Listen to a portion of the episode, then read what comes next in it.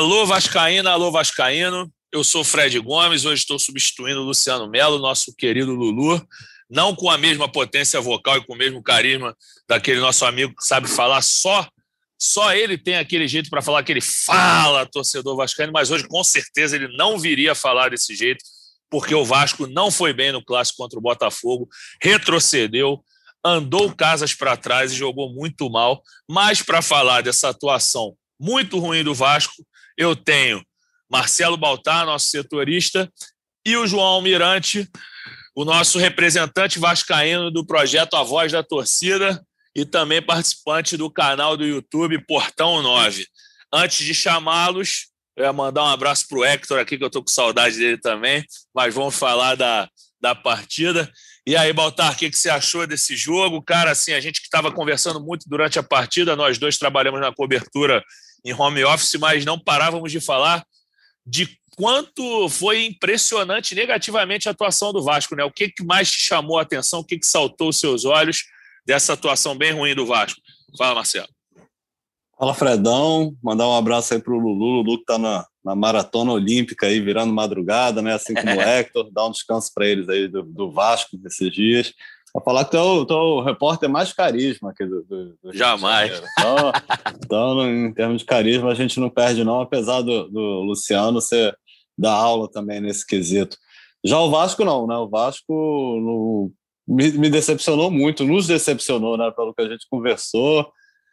É, veio de uma vinha de uma goleada na Série B, jogando bem contra o Guarani, né? Um jogo um time com muita fome de bola. Depois foi aquele jogo contra o São Paulo que teve um início ruim, mas depois o Vasco, como equipe que tem um investimento bem menor, sabe? A gente sabe que a qualidade técnica é bem menor. O Vasco fez um jogo ali equilibrado com o São Paulo, acabou tomando o segundo gol ali na bola parada e tal, mas foi um time que, que tentou, apesar de finalizar mal, foi um time que chegou, mostrou alguma coisa, né? Enquanto o Botafogo mandou 10 casas para trás, foi um Vasco que a gente já viu várias vezes né? nesse ano, ano passado também mas foi um Vasco sem, sem fome, sem atitude, sem inspiração, é, com a defesa muito fraca, assim, não passando nenhuma confiança e, e, tudo bem, tomou um gol no início ali, que é um problema recorrente, tá?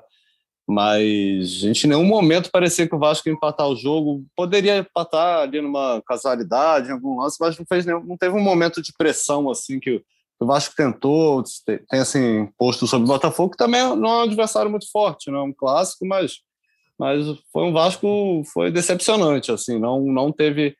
Eu sou entusiasta do, do, do início do trabalho do Lisca, mas, mas me assustou, assim, esse Vasco, depois de duas partidas, pelo menos com uma postura diferente, ter, esse Vasco ter entrado em campo tão mal, ter feito 90 minutos tão ruins lá no Newton Santos. Verdade. Então, beleza, voltar agora a falar com o João um pouquinho em relação a essas mudanças. Eu quero saber dele também como foi a, a partida, o que, que ele achou, o que, que chamou a atenção do João, mas também queria já emendar uma pergunta para ele sobre as entradas. Do MT na lateral esquerda, que era esperada com a suspensão do Zeca, do Morato na frente e do André no meio-campo. Gostou, João? Fala aí o que, que você pensou dessas mexidas e da atuação vascaína contra o Botafogo. Bom, fala Fred, fala Baltar. Diferente do elenco do Vasco da Gama, aqui no podcast do GE tem elenco. Na ausência do Lulu aí, o Fred assume muito bem o meio-campo para tocar a bola aqui. Sobre o Vasco e sobre Obrigado. o jogo, eu concordo com a análise do Baltar. Foi um jogo desanimador, decepcionante, principalmente em função das primeiras duas partidas do Lisca. São Paulo, a gente perdeu, mas fez um jogo ali competitivo, e contra o Botafogo não conseguimos, né? E deu a impressão, até comentei no meu pós-jogo, da gente estar tá vendo o time do Marcelo Cabo, aquele time do Marcelo Cabo que iniciou a Série B. Um time que tentava jogar com a posse de bola, é, que subia os seus jogadores para o campo adversário e tal, e aí aquela posse de bola improdutiva, posse de bola lenta, um time que não consegue ser contundente. Eu acho que o repórter na transmissão trouxe isso no intervalo. Ah, estamos chegando no último terço e não estamos sendo contundentes, que é basicamente o que o Marcelo Cabo vivia falando em seus coletivos, em suas análises porque era um time que jogava muito parecido com aquele dele, uma escalação, inclusive, um modelo ali parecido, né? é, também em peças, a própria entrada do Morato, e a gente vai começar a falar das entradas. Então, acho que a gente viu um time muito parecido e sim, retrocedemos, né? Como você falou na, na sua abertura, porque a gente voltou a jogar um futebolzinho que não produz chance de gol e que deixa a zaga vulnerável. Toda vez que a gente jogou nesse modelo de jogo, pelo menos na maioria das vezes, a gente não conseguiu criar, foi vulnerável na zaga e sobrou corneta para todo mundo. Ah, porque tem que trocar a zaga inteira, ah, porque tem que trocar o time inteiro, ah, porque esse jogador não funciona e tal. Enfim, é, acho que a gente sempre ficou com essa impressão de apatia e desânimo quando o Vasco tentou encaixar esse modelo de jogo. Sobre as as mudanças, o MT natural, né, era a única opção, e aí é um problema de elenco, né? Você tem o Zeca, que é contestado, o Riquelme, que é um garoto, que, enfim, acho que pode se desenvolver, mas é, é um garoto também, e não estava à disposição, e aí foi o MT lá quebrar um galho, achei que fez um jogo ruim, né? Assim como de resto fez o, o time inteiro. O Andrei, ele vinha sendo titular, né, na, naquela fase invicta do Vasco, ele se machuca no aquecimento contra o CSA e, enfim, pelo jeito está aí em condições físicas de atuar. Eu não achei uma mudança tão absurda, vi muita gente conteste. O André ele já tem um ranço muito grande, né? Eu até comentei no, no Twitter, esse debate do meio-campo do Vasco está precisando de novos nomes ali para discussão. Porque a gente sempre fica nessa. Porra, é o Andrei. Ah, não, o Andrei não dá, ninguém aguenta mais o Andrei. É o Bruno Gomes. O Bruno Gomes agora está até se firmando. Ah, não, é o Rômulo, mas o Rômulo não, não consegue nem entrar em campo. O Michel não é nem relacionado. É, o MT entra, vai bem, vai mal. O Galarza entra, vai bem, vai mal. Então a gente tem um problema ali nesse, nesse meio campo, né? É, que a gente não consegue, né? Veterano que não funciona, é o Marquinhos Gabriel, Sarrafiore que entra, some, entra, e às vezes vai bem, às vezes vai mal. É, não teve sequência também, né? E muito garoto que joga bem, joga mal. Então, assim, a gente não consegue ter ali uma consistência nesse setor que é tão importante para a gente vencer os jogos. Sobre a entrada do Morato, aí eu já acho mais questionável. Não que o Peck estivesse jogando bem, mas o Peck ele dava mais briga, ele recompõe mais, ele é mais ativo dentro do jogo. O Morato foi um cara que foi contratado com uma boa expectativa e não consegue entregar, né? Apesar de nesse último jogo ele foi mal, como todo mundo foi mal, fez uma ou outra jogada individual, mas ali muito aquém do que é necessário, né, para gente e principalmente ali para um ponta do Vasco da Gama, camisa 10, né? Ô, Valtar, é, até aproveitando esse link do João, realmente, assim, o, o, eu vi o Morato fazer uma coisinha ou outra, aquela jogada ali pela direita no segundo tempo, que ele chuta e o, e o Diego Loureiro tira com o pé, se eu não me engano. Uma jogada uhum. até interessante, mas não fez grande coisa. O Morato é um dos jogadores que está correndo, correndo para trás no lance do primeiro gol do Botafogo. Ele até entra na área quando o Guilherme Santos faz o cruzamento para o Chay furar, depois o Rafael Navarro pisar na bola e o próprio Chay marcar. Foi muito passivo o Vasco nessa jogada, né? Desde o início, os caras correndo para trás, Guilherme Santos trocando bola com Diego Gonçalves, de repente os caras entraram no gol. Essa passividade impressionou, né, Baltar? Ah, parecia que o Vasco nem tinha entrado em campo ainda quando saiu o gol, né? Começou o jogo, uhum. quando foi os caras tocando bola, ah, entraram lá, parecia que o Botafogo era uma, uma máquina de jogar bola, entrou como quis ali, né? Na defesa do Vasco, o lado direito que foi mal, né? O pessoal ali, o, o é Diego Gonçalves, é isso, Gonçalves, né? Gonçalves. Santos, é, que deu aquela bola na trave. É, então foi, foi muito fácil, mas toda, toda a linha defensiva foi, foi muito mal. Aliás, todo o time, né? Acho que o Bruno Gomes fez, fez alguma Deu coisinha ali. É, mas foi, foi um Vasco muito muito passivo, assim, sobre as trocas, Fred. É, enfim, eu, eu, não entendi. O Lisca, depois do jogo contra o São Paulo, falou que o André não estava preparado para entrar, né? Ele voltou é. no tempo, na volta do intervalo.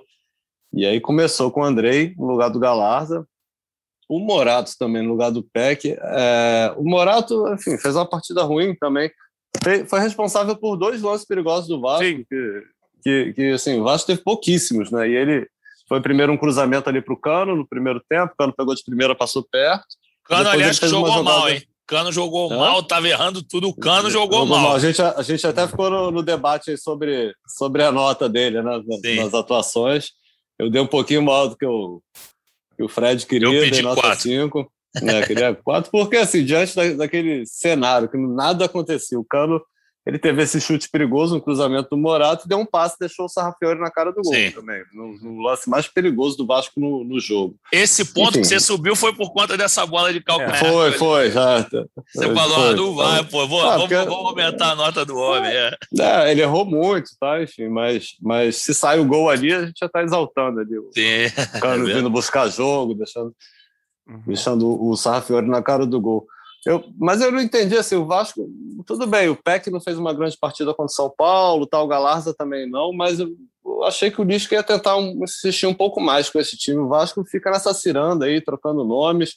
A gente até fez uma matéria sobre isso no GE, assim, como que é média de duas trocas e meia por jogo na Série B. Uhum. Claro, você tem suspensão, tem lesão, mas, mas a maioria da, das vezes é porque os jogadores não agradam. Eu acho que é um elenco muito equilibrado, nivelado por baixo. Então também não dá para culpar só os treinadores por, por tentarem mudar, eles tentam mudar para melhorar. É, e quem entra não corresponde, às vezes faz uma boa partida, vai mal na partida seguinte, mas eu achei que o Lisca fosse insistir um pouco mais. assim. O próprio André não tinha ido bem contra o São Paulo, está voltando de lesão. É, enfim, eu não achei que ele foi bem de novo. Não que o Galarza esteja merecendo ser titular absoluto, né? mas, mas a gente até fez esse levantamento assim do meio de campo para frente, só quem não sai é o Cano. O Cano jogou todos os jogos do, do, da Série B, começou todos os jogos, aliás, veio numa batida de 21 jogos seguidos. Né? E, o, e o Marquinhos Gabriel saiu, foi preservado uma vez ou outra, mas é, também é considerado titular absoluto. O resto, ali de, do, de volantes até atacantes, é uma, uma ciranda enorme, vai trocando, cada hora tentando com um, e não acerta. Né? A zaga, já, você já tem ali uma zaga mais fechada, que é Vanderlei, Léo Matos, Hernando, Castanho e, e, Zeca.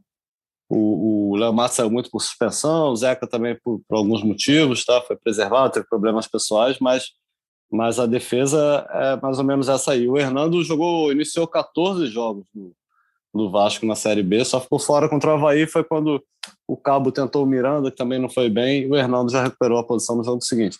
Mas, enfim, a dificuldade muito grande do Vasco, isso não é de hoje, não é dessa temporada, mas encontrar um time, um time base, né? Teve ali no Campeonato Carioca, foi bem em alguns jogos, mas, mas essa troca também acho que mostra que o, que o clube precisa de reforços, né? Jogadores que cheguem ali para ser titular realmente, porque.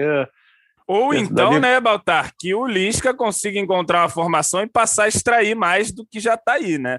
Acho é, que tem time, tanto reforço tá bem, às vezes extrair que... um pouco mais, né?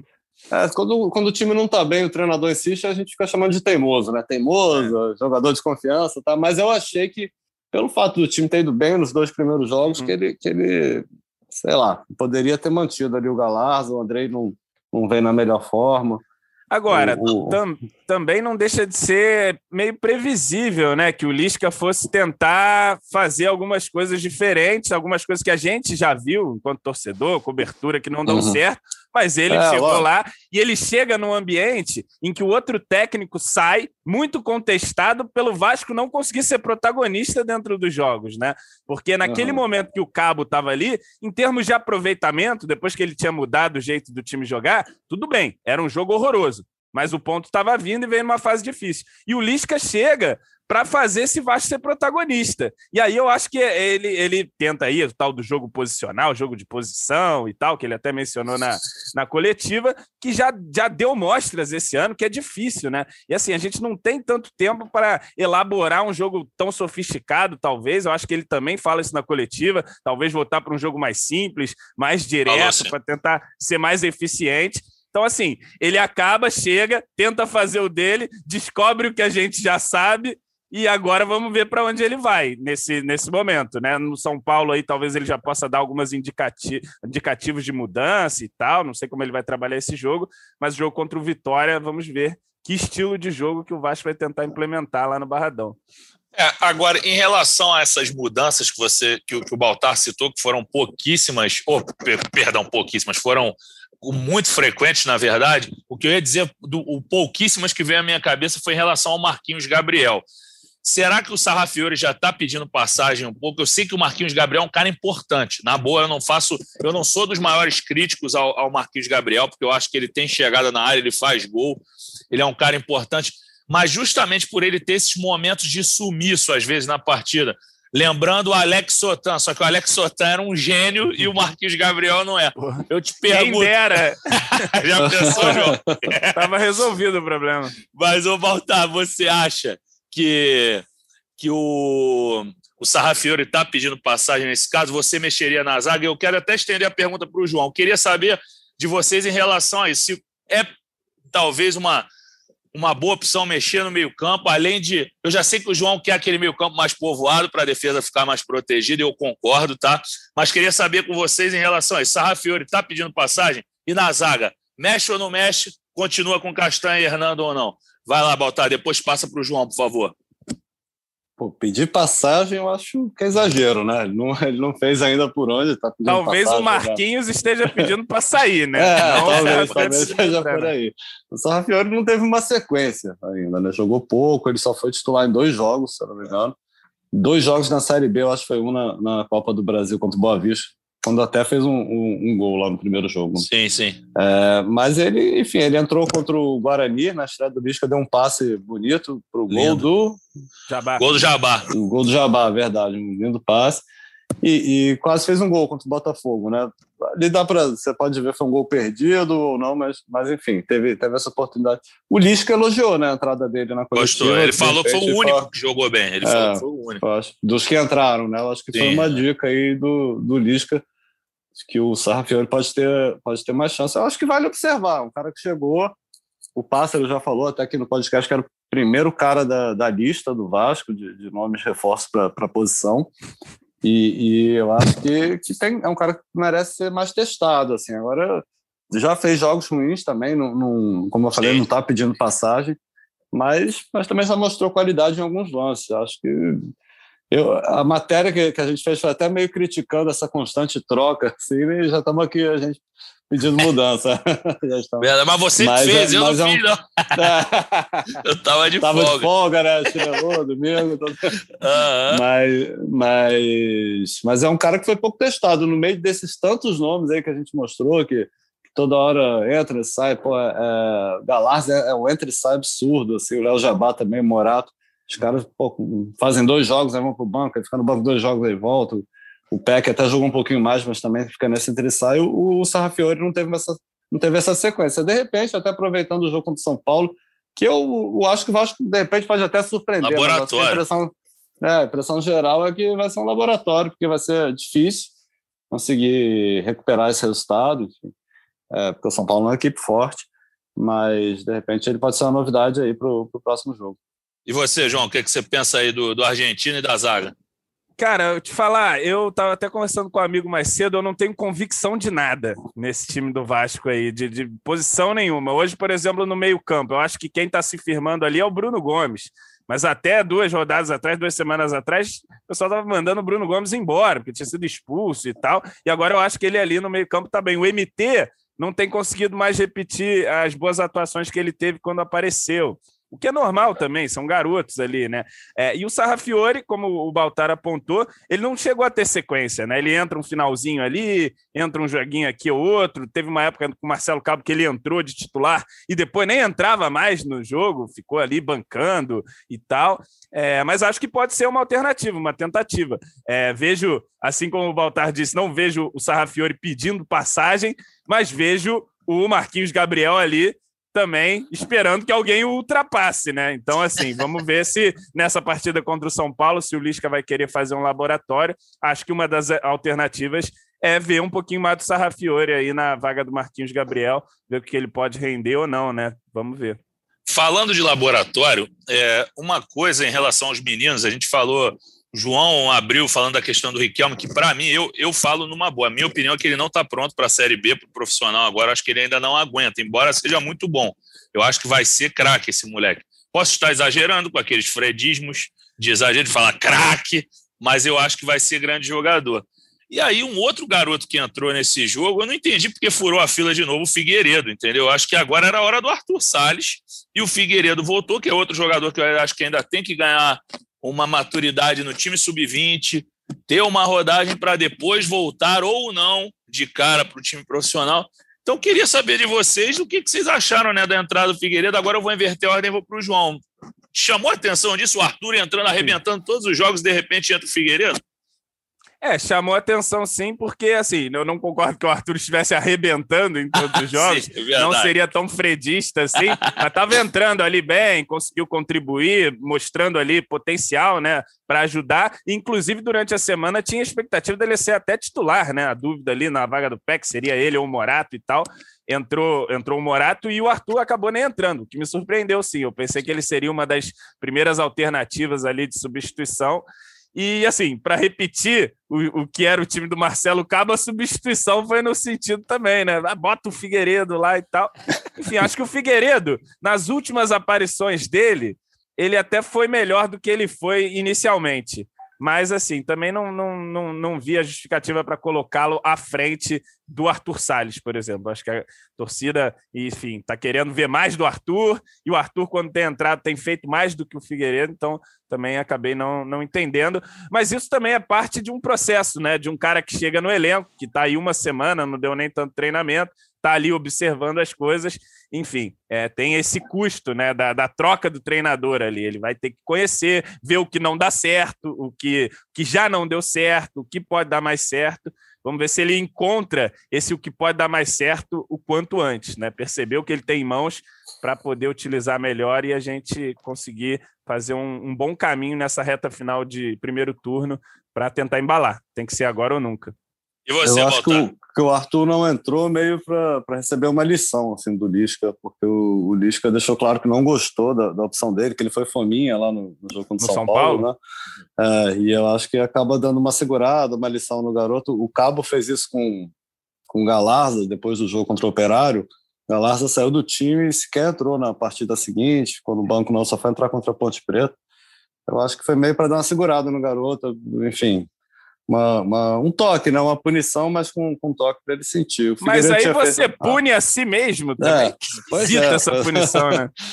Pois é, o jeito, eu imagino, ele não falou, ele não falou nada sobre isso, não tem informação sobre uhum. isso, mas eu acho que é a única justificativa. Né? Apesar do Figueiredo, como você falou, tinha entrado recentemente em algumas partidas, não vou lembrar quais agora, mas quando ele entrou tinha movimentado ali, não sei se foi contra o Confiança, Confiança. Sampaio, é, Confiança, né?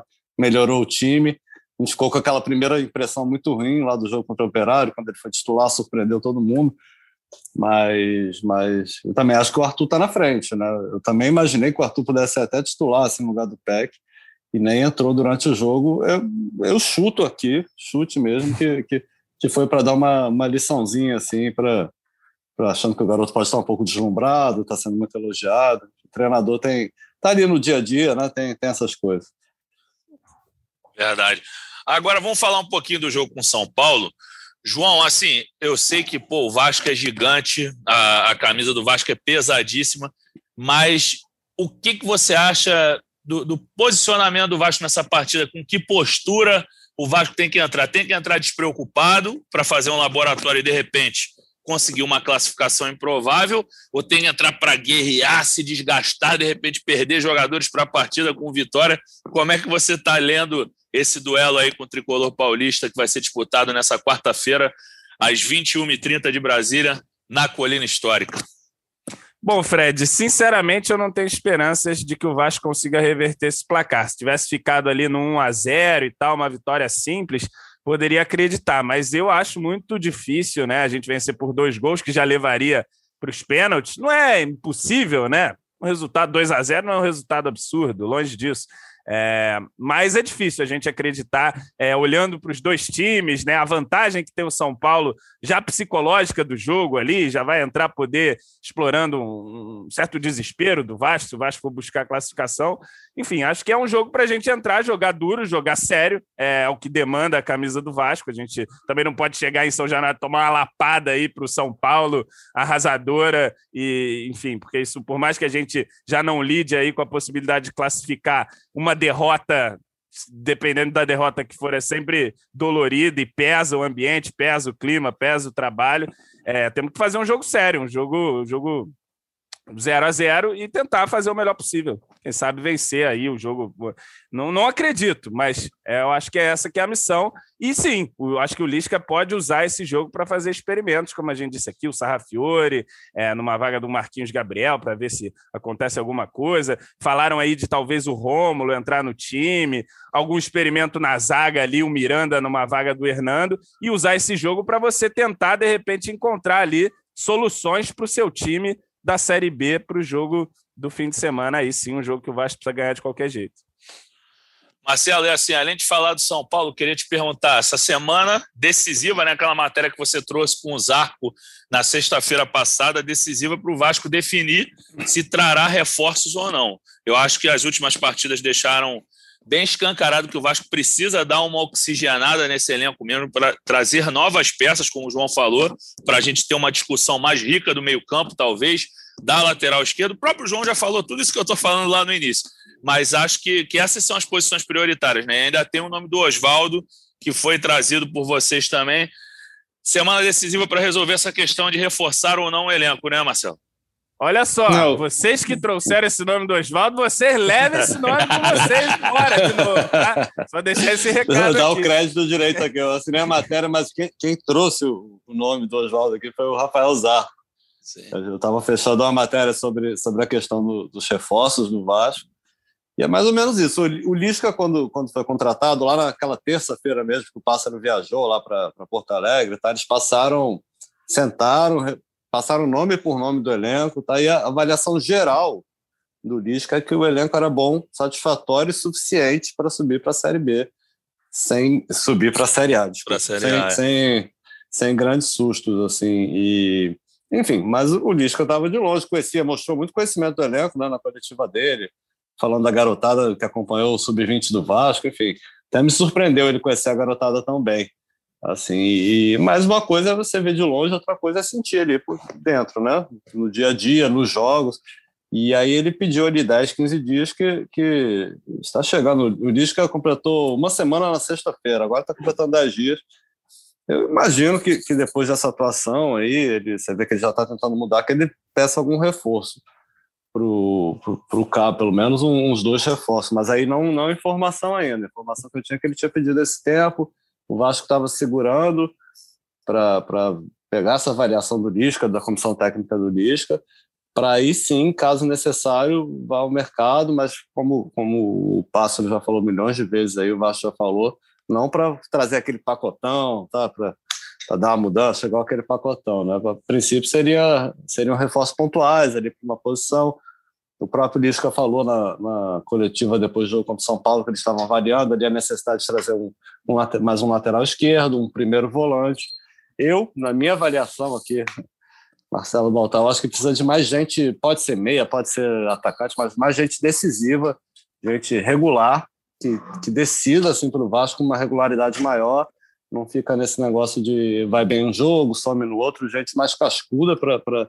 Acho que o Vasco precisa, gente que garanta pontos na Série B, mas aí isso aí vai ser uma avaliação do Lisca ali com a comissão técnica e também tem que ver as condições que, que o Vasco vai encontrar para trazer é, Série B, eu acho que não dá mais pegar ninguém pela quantidade de jogos já, mas aí tem toda a Série A aí, né? O pessoal que está encostado sem, sem ter muita chance na Série A e também o mercado de fora. Às vezes encontra um nome aí que esteja voltando para o Brasil e top encarar esse desafio no Vasco, mas grana para isso não, não vai ter muita, né? Vai depender, o Pássaro vai ter que ter muito jogo de cintura aí para conseguir arrumar um jogador decisivo nessa altura do campeonato aí para o Vasco. Ô, João, quer fazer um exercício de olheiro aí, entregar uns nomes aí para a diretoria do Vasco? Tem alguém que, ah, que vem à sua mente assim, que você fala, opa, essa seria uma bola certeira do Vasco?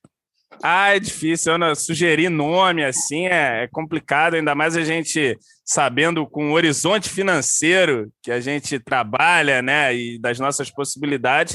Eu acho que concordo com o Baltar, tem que trazer mais jogador decisivo, mas vejo também carência ali na lateral esquerda, acho que está ficando claro né, com, com a sequência aí da, da competição. Na zaga, acho que ainda falta também talvez mais um ali para poder questionar a titularidade do, dos atuais titulares. O Ricardo voltando aí pode ser um. O Miranda, eu não sei se tem essa cancha toda, é, então talvez trazer mais um ali. Volante, acho que tem que assumir que Rômulo e Michel foram tiros na água Não sei aí, o Romulo está até sendo relacionado, vamos ver como é que o Lisca também é, vai observar o Romulo, mas vinha um jogador ali para o meio-campo para ser referência de meio-campo. E jogadores aí decisivos é sempre difícil, né? Porque custam dinheiro. Jogador que decide jogo costuma ser mais caro. E para você achar esse tipo de jogador sem dinheiro, você precisa ter muita criatividade e uma observação acima da média. É torcer para que agosto, a janela de agosto, seja melhor do que a janela do início do ano.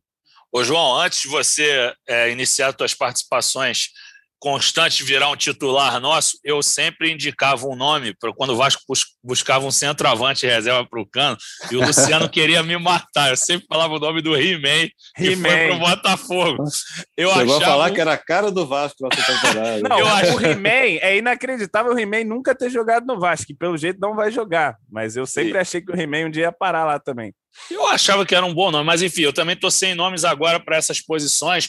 O lateral esquerdo é uma posição raríssima no futebol, desde que a gente é garoto, sempre teve uma dificuldade, a não ser na seleção, que tinha o Roberto Carlos deito. Na época do, do Roberto uhum. Carlos, do Felipe, do Atirson, aí era farto, eram três laterais ótimos, aí depois ainda veio o Júnior, é, do Palmeiras, do Paulo Silvinho. Serginho, é. não, Silvinho, ó, Silvinho Grife está se mostrando aí como treinador também, que além de não jogar nada, que ele não jogava, não sei como é que ele foi parar no Arsenal e no Barcelona. como treinador, ele tá com o início muito ruim. Não, mas eu não achava ele grande jogador, não, Marcelo, na boa. Eu gostava do Kleber lá do Corinthians, lateral esquerdo.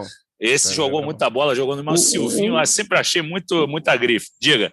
Um, um, jogador que eu gostaria de ver no Vasco, assim, eu acho que poderia dar certo, era o, o Hernanes que deixou o São Paulo agora há pouco. Até, eu também até, acho. E tem o brilho que você falou. Você falou de, é, de decidir cara, o cara, para. Ele é meio, do, meio doidinho, assim, nós chamamos de profeta. Tá? Eu lembro quando eu cobri a seleção, uma vez encontrei ele na academia do hotel, malhando fora do horário completamente, assim, fazendo trabalho à parte, sozinho. É um cara, mas eu acho que é um cara que, que inclusive, quando saiu de São Paulo, falou que tava, gostaria de atuar mais avançado, né? Ele sempre foi volante, segundo volante. Eu acho que seria um cara que poderia agregar. Eu não acompanhei tanto essa reta final dele de São Paulo, que eu via que ele não estava jogando muito, estava sem espaço. Né? Eu não sei quantos anos ele tem, já acho que já estava 36, eu acho. 36. Foi o Pássaro que, que levou ele para o São Paulo, ajudou a levar ele para o São Paulo. Lembro que foi uma negociação até que surpreendeu, assim, que não tinha saído na imprensa, São Paulo anunciou. É, tem um papo que ele disse que, que é vascaíno, eu, uhum. Aí fui até atrás dessa história que eu fiquei sabendo. Não é bem assim. Ele disse que, que o ídolo dele, que ele, gostava, que ele gostava muito de acompanhar os jogos do Felipe, quando ele era mais novo. Então, então é, quem que tá vendo tanto jogo, jogo do, do Felipe Vasco, aí? Mas, no... mas não me confirmaram que ele era vascaíno. Mas, mas, enfim, pelo menos até semana passada, até TTV, enfim, com essa com essa é, saída dele de São Paulo, falaram que não tinha nada, absolutamente nada, que enfim, não é um jogador barato, ele falou que quer seguir no futebol brasileiro, né, lá no, no Bem Amigo, ele falou, mas falou que queria jogar o Brasileirão, imagino que da Série A, ali que ele tem, tem proposta do esporte, mas acho que é um jogador que, aí eu não entro nem na questão financeira, que ele não deve ganhar pouco, enfim, mas acho que seria um jogador desses que estão mais soltos, assim, que poderia dar uma mexida ali no meio de campo do Vasco. Concordo, mas ó, até para reforçar a tua teoria lá dele ser vascaíno ou não, eu assisti esse programa que ele falou do carinho pelo Vasco mas ele não falou que era Vasco, não. E ele tem foto com, com bandeira do São Paulo. Mas o cara gosta do Vasco. Ele ia casar bem nesse Vasco, sim. Eu acho que ele ia. Eu, eu acho que é a opinião até popular pelas redes sociais. Né? Eu vi quando teve uma, o nome é, dele cara, a circular. Muita é... gente foi contra. Ah, vai trazer mais um jogador que não está jogando. É, porque é, é, é, eu acho que essas são as ponderações aí na questão do Hernandes. Acho que talento do Hernandes ninguém discute, mas tem que ver a capacidade dele física, tanto de estar é. apto para disputar as partidas, quanto o que ele traz de intensidade, né? Se ele consegue Sim, dentro questão, do jogo. A questão física é, é determinante, mas em termos de, de, talento, assim, eu acho que ele é. é. outro patamar em relação a Romo, a Michel, a um jogador que Sim. de claro. Copa do Mundo.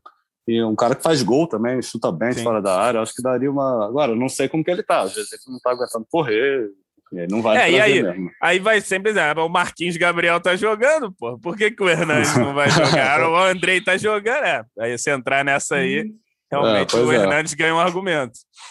Depois dessa, já que a gente está na reta final, Eu acho que dificilmente teremos Hernandes. O João acertou 36 anos, ele é de 85, maio de 85. Acho que não veremos aqui em São Januário, mas concordo com o Marcelo que seria um ótimo nome. É, é... Reforçando aqui, eu tentei ver na semana passada, negaram qualquer situação naquele momento. Não negaram que ele possa vir, mas negaram não, não tinha qualquer negociação, qualquer conversa em curso. Isso tem uma semana já, né? Claro, e o futebol é dinâmico, como dizem os poetas da modernidade. Pois é. Mas, falando, falando da atualidade, Vasco volta a campo na quarta-feira, agora pela Copa do Brasil. Já falamos bastante do jogo. E eu acho que a expectativa é que pelo menos o Vasco volte a ser competitivo. Depois de dar uma, um ânimo à torcida vascaína, principalmente no jogo com o Guarani, sofreu no início também. O, aquele Red estava dando um trabalho danado, mas depois o Vasco se recuperou e jogou bem, conseguiu uma goleada. Depois teve esse decréscimo aí de nível técnico assim muito impactante, uma partida para esquecer. A gente espera que o Vasco mude. Hoje eu vou trocar só para contrariar o Lulu. Vou me despedir primeiro do João, depois eu mando um abraço para o Baltar. João, que o Vasco faça uma partida melhor contra o São Paulo e que o Lulu volte logo para eu acabar aqui no meu papel de reserva de luxo. Aquele abraço, meu irmão.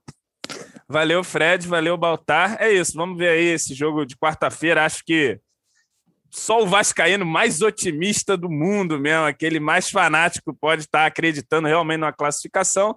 Mas futebol é uma caixinha de surpresas para a gente ficar aí nos poetas antigos, não os da modernidade. Esse clichê já é velho. Vamos ver aí se o Vasco.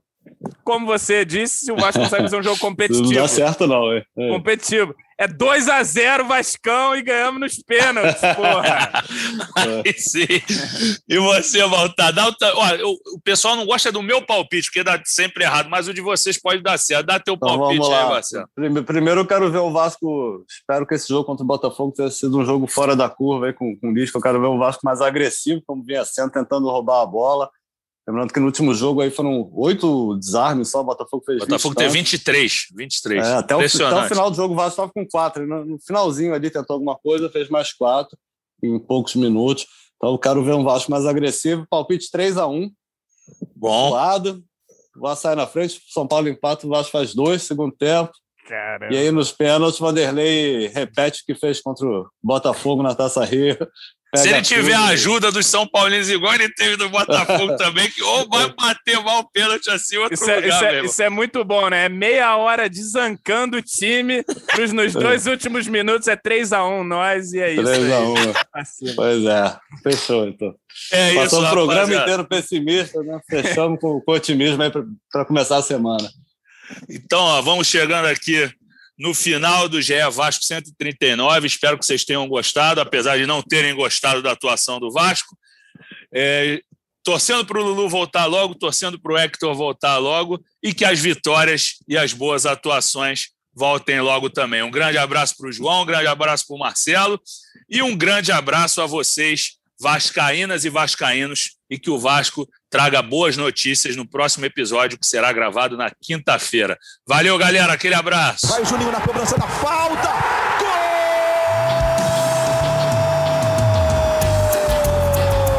Gol! Podcast. Sabe de quem? Do Vasco! Do Vascão da Gama. Do Gigante da Colina. É o GE Vasco.